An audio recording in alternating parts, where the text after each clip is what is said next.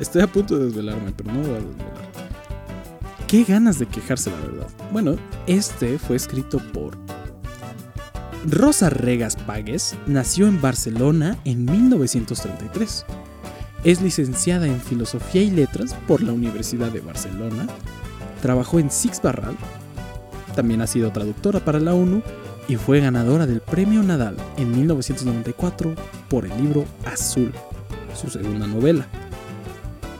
Azul también es el libro de Rubén Darío, pero ese es otro tema. Si tú eres apasionado o de vez en cuando ves el fútbol, entonces este cuento pues dará a entender a las personas que apenas se adentran a este deporte y cómo se ven.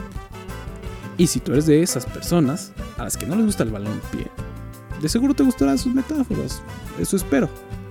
Es más, te dejo con el cuento para que se conozcan.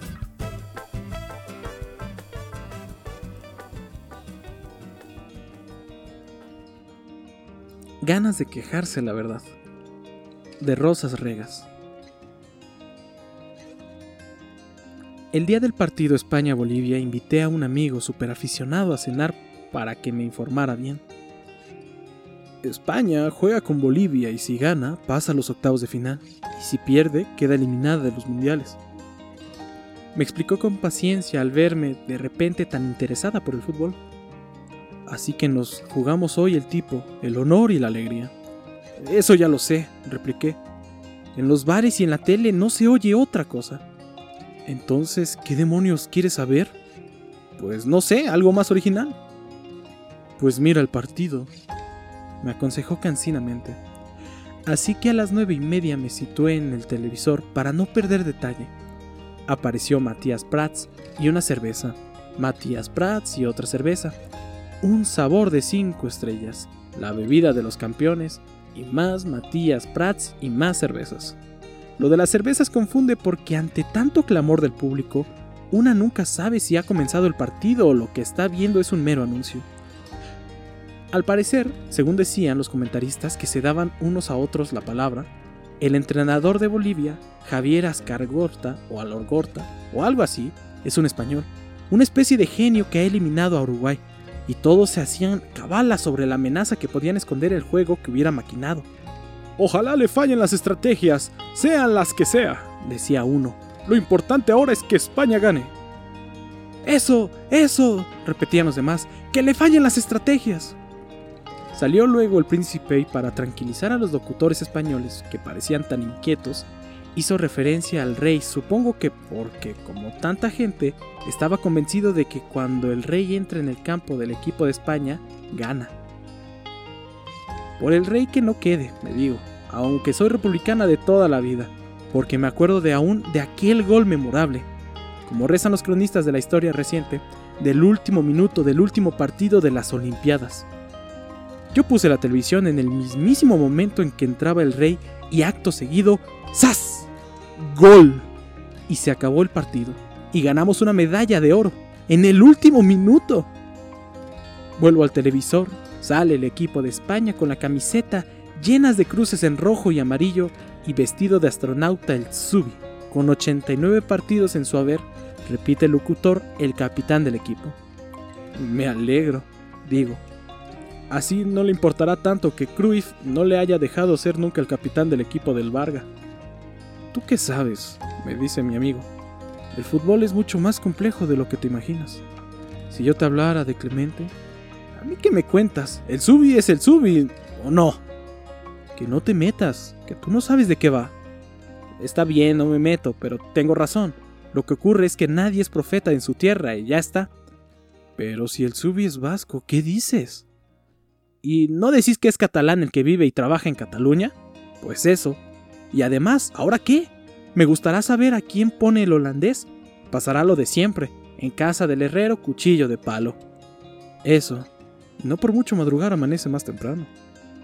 Un poco ofendida vuelvo a la televisión. Es el último partido del grupo C, repite el locutor. Solo con la victoria se pasa, dice otro. Si pasa, queda para octavos de final. Clemente ha modificado su esquema táctico en el ataque, con el punto de remate en Felipe y Guerrero. Ahora es un equipo piramidal. Un hombre, Julio Salinas, en el vértice. dos no sé dónde, tres en medio del campo y cuatro en la defensa. Un partido para soñar, en directo, esta noche a las 10, repite una voz en off, tras la pantalla de jugadores y cervezas y público enfervorizado chillando ¡Gol! ¡Gol! No se entiende nada. Al fondo los rascacielos, en primer plano el estadio de Chicago atiborrado de hinchas. La cámara enfoca a Clemente, luego a los jugadores, aunque no se dicen sus nombres, y yo no acierto a saber quién es quién. Habla uno tras otro y se les ve un poco acortados, sin saber muy bien qué decir. Es un partido difícil, pero el equipo es bueno. Estamos en forma, técnicamente preparados. Es decisivo, es crucial, es importante, será duro. Creo que tenemos posibilidades. Por Dios, qué sufrimiento. Que comiencen de una vez. Así no hay quien resista. Además, la cerveza cada dos por tres. Con tanta interrupción se me contagian los nervios de los locutores y del equipo. Juro que no volveré a beber cerveza y comienzo a comprender a esos señores que mueren de un infarto en un partido. El partido. Por fin. Mi amigo aumenta el volumen y yo me voy a la cocina a preparar más copas. Así no sufro. Me digo, sí, mejor que no lo vea y me distraiga. Y ya me enteraré del resultado. Pero no lo puedo resistir. Al cabo de un rato vuelvo de nuevo a la televisión. 1-0 para España. Pero no veo yo que este gol haya traído la menor alegría. Así que por no ver el inminente empate que, según ha dicho, nos llevaría al desastre, a la eliminación, me voy otra vez a la cocina a preparar la cena. Mi amigo en la media aparte está abatido y apenas me habla. Cuando tengo la cena preparada y ya no quedan más de 10 minutos para el final, vuelvo a mirar. ¡3 a 1! ¡3 a 1! Sin embargo, ni mi amigo ni los comentaristas parecen satisfechos, y el locutor que tanto sufría hace un instante dice que no le está gustando nada el resultado. ¡3 a 1! Ni le está gustando el juego, que el equipo puede dar mucho más de sí, dice, que está descoyuntado y que sufre las consecuencias de la indecisión de Clemente. ¡Qué cosas! Me asomo a la ventana. Los bares de enfrente tienen las puertas abiertas. El público de cara a la calle con la cabeza levantada hacia el televisor permanece silencioso. Ya no habrá más goles. Las bocinas, los cantos y los gritos en la capital del reino atronarán la ciudad hasta el amanecer, aun cuando las radios y las televisiones y al día siguiente los periódicos amonestan al equipo y al entrenador porque les parece que no lo han hecho bien. Pero bueno, no querían que ganara a una costa de que fallaran las estrategias del señor Ascargorta. ¿Qué querían pues? ¿30 goles? Que no es eso, mujer, que no es eso, repite mi amigo. Ganas de quejarse, digo yo. La verdad. Esto fue extraído del libro Canciones de Amor y de Batalla escrito en 1995 por la editorial El País Aguilar.